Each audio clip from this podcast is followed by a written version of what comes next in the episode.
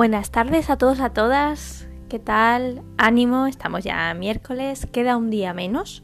Estamos a mitad de semana y bueno, os aviso que si escucháis algún ruido así de fondo es la ventana, que hoy voy a grabar con la ventana abierta para que entre el sonido de los pájaros, el aire, incluso los sonidos de, de la lluvia, porque ha llovido muchísimo esta noche por aquí, por Málaga. Y bueno, hoy vamos a hacer diferentes cosas. Eh, no va a ser un podcast muy largo. Creo que lo esencial de hoy se puede decir con pocas palabras y precisamente de eso vamos a hablar, de la sencillez, de las cosas sencillas, que a veces confundimos con cosas que a lo mejor eh, sencilla como sinónimo de sin valor, pero ni muchísimo menos.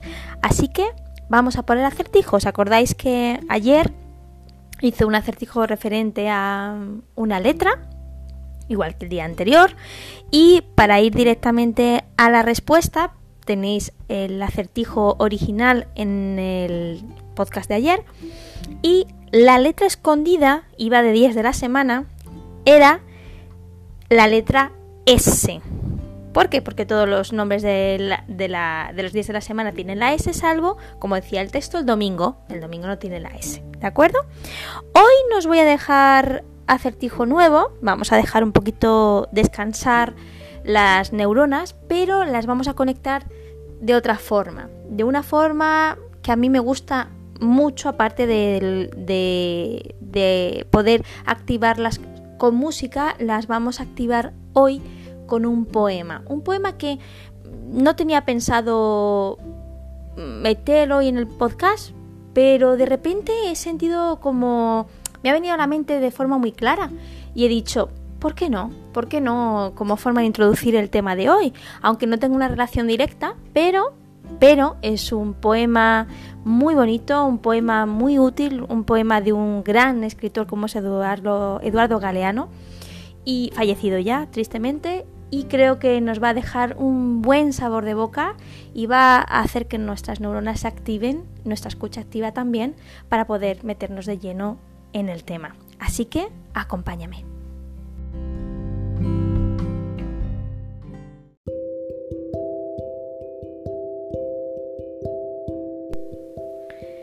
Hay personas estrella y hay personas cometa.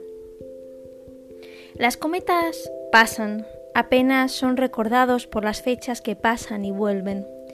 Los estrella, en cambio, permanecen. Hay mucha gente cometa, pasa por nuestra vida apenas por instantes, no cautiva a nadie y nadie la cautiva. Es gente sin amigos que pasa por la vida sin iluminar, sin calentar, sin marcar presencia. Así son muchos artistas, brillan apenas por instantes en los escenarios de la vida y con la misma rapidez que aparecen, desaparecen. Así son muchos reyes y reinas de naciones, de clubes deportivos o concursos de belleza. También entran los hombres y mujeres que se enamoran y se dejan de enamorar con la mayor facilidad.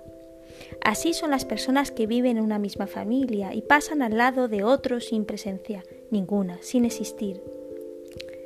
Lo importante es ser estrella, hacer sentir nuestra presencia, ser luz, calor, vida. Los amigos son estrella.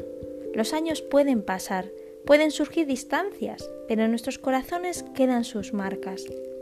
Ser cometa no es ser amigo, es ser compañero por instantes, explotar sentimientos, aprovecharse de las personas y de las situaciones. Es hacer creer y hacer dudar al mismo tiempo. La soledad es el resultado de una vida cometa. Nadie permanece, todos pasan, y nosotros también pasamos por los otros.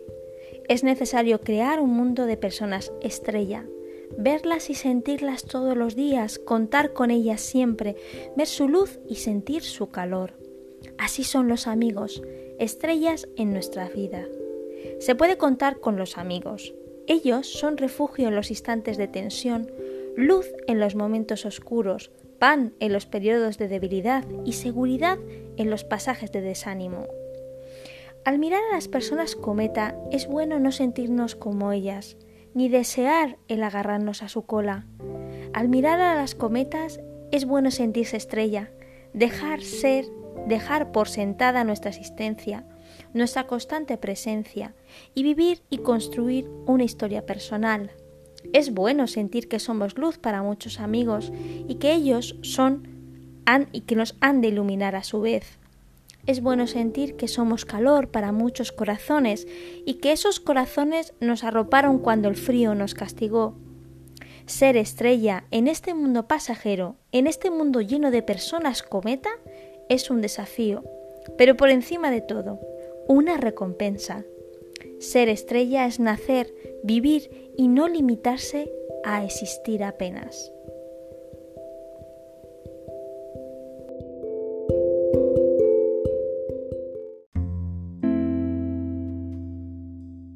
Y bien, llega el momento de meternos de lleno en la temática que ya he introducido, el concepto de sencillez eh, de este podcast.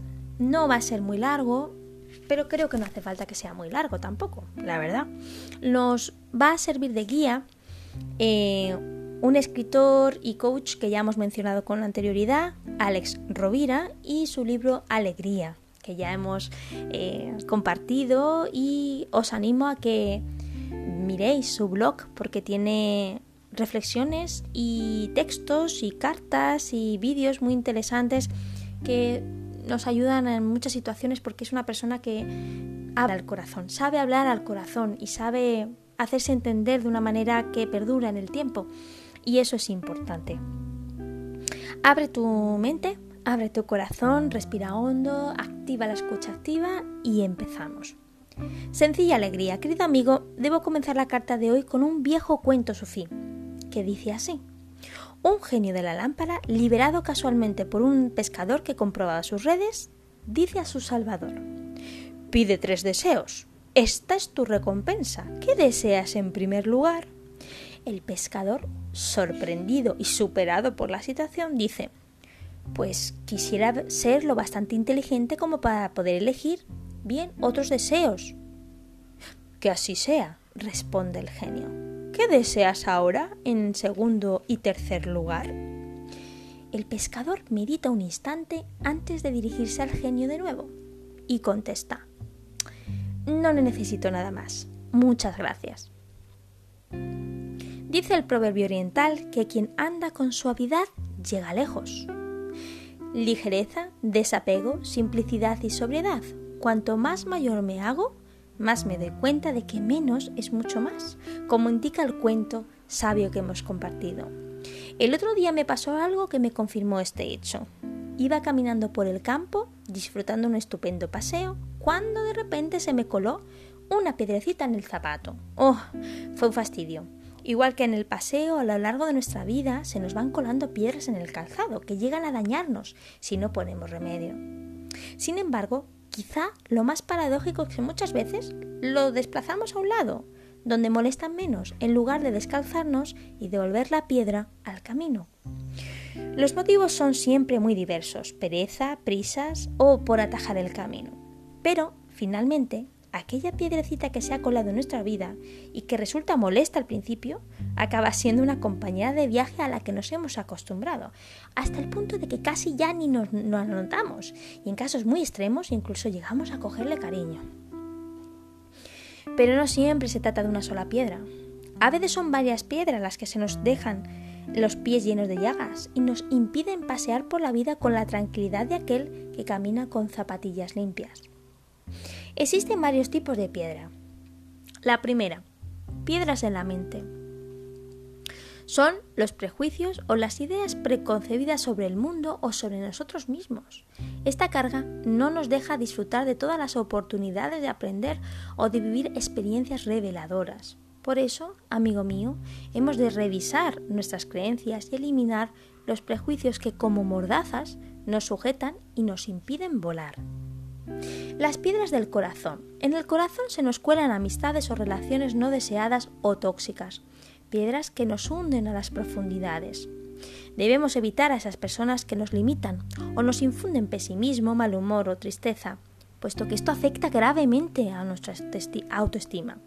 Por ello, deben revisarse las relaciones que arrastramos y que carcomen el placer de vivir que quiere aflorar en nosotros. Las piedras pesadas. En las estanterías siempre hay objetos que carecen de utilidad. Compramos para tener y sentirnos vivos y quizá llegamos a ver un uso en cosas que realmente carecen de él, pero que saturan nuestro espacio vital. Estos deseos pesan y mucho, sobre todo a la salud económica, siendo la causa de muchos de los endeudamientos que acabamos sufriendo. Y finalmente, las piedras cotidianas. Estas piedras pueden presentarse en forma de pereza o resignación, lo que nos podría arrastrar a descuidar la salud y sentir apatía por todo y por todos. Estas piedras apenas se perciben, pero se vuelven cada vez más peligrosas a medida que pasa el tiempo, como una bola de nieve rodando montaña abajo y que acaban produciendo efectos catastróficos. Para andar con comodidad es necesario que no dejemos que se cuelen esas piedras o que nos detengamos un momento para descalzarnos y mejorar de nuevo nuestro camino. Así pues, ¿por qué no sacudir ahora mismo los zapatos de piedras emocionales tóxicas y asfixiantes y salir a dar un agradable paseo con un buen calzado? Como decía William James, un filósofo estadounidense del siglo XIX que se considera el precursor de la psicología, decía, ser sabio es el arte de saber qué pasar por alto. Aunque esta afirmación parezca lógica, muchas veces no nos paramos a ver qué se nos ha colado, que de quitarlo de nuestra vida nos dejaría proseguir nuestra andadura sin eh, heridas en los pies o en el alma. Querido amigo, para hacer un breve resumen, se trata de hacer limpieza y quitar de nuestra vida aquello que nos sobra y nos incomoda a la hora de recorrer nuestro camino con paz, comodidad y amabilidad. Este ejercicio de soltar puede suponer una acción que genere un cambio significativo y atraiga una extraordinaria alegría a tu vida. Cabe recordar que el placer es un mecanismo que se activa cuando nos liberamos de la necesidad que causa el desasosiego, por lo que dejar de llevar una piedra en el zapato puede ser un gustazo. Feliz liberación. Y a continuación, en el mismo, digamos, eh, libro, nos hace lo que él denomina una invitación a la alegría, que son un ejercicio para que nosotros hagamos en nuestro diario vivir, ¿no? parte de la reflexión, una serie de preguntas a las que tengamos, tenemos que llegar a una serie de respuestas de forma personal, ¿no? Y dice, invitación a la alegría para la sencillez, que es lo que estamos tratando. Elabora una lista con las cargas que, que frenan perdón, y dificultan tu vida. Las preguntas claves son, primero, ¿cuáles son tus piedras de la mente? ¿Cuáles son tus piedras del corazón? ¿Cuáles son tus piedras pesadas? ¿Y cuáles son las piedras cotidianas? Elabora un plan con el objetivo de desprenderte cada semana de una de este tipo de piedras.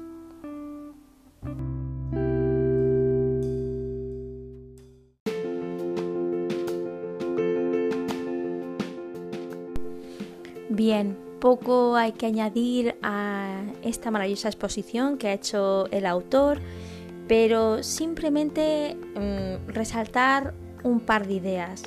Y es que yo siempre me gusta aplicarlo a la situación en la que estamos, porque considero que es un momento en el que se puede sacar ciertos aprendizajes. Es verdad que parece imposible, ¿no? Con la tensión, con la incertidumbre que hay alrededor, pero es verdad que gestionando el tiempo como lo gestionamos ahora de diferente manera, tenemos, digamos, un poco más de tiempo para, para poder plantearnos ciertas cosas.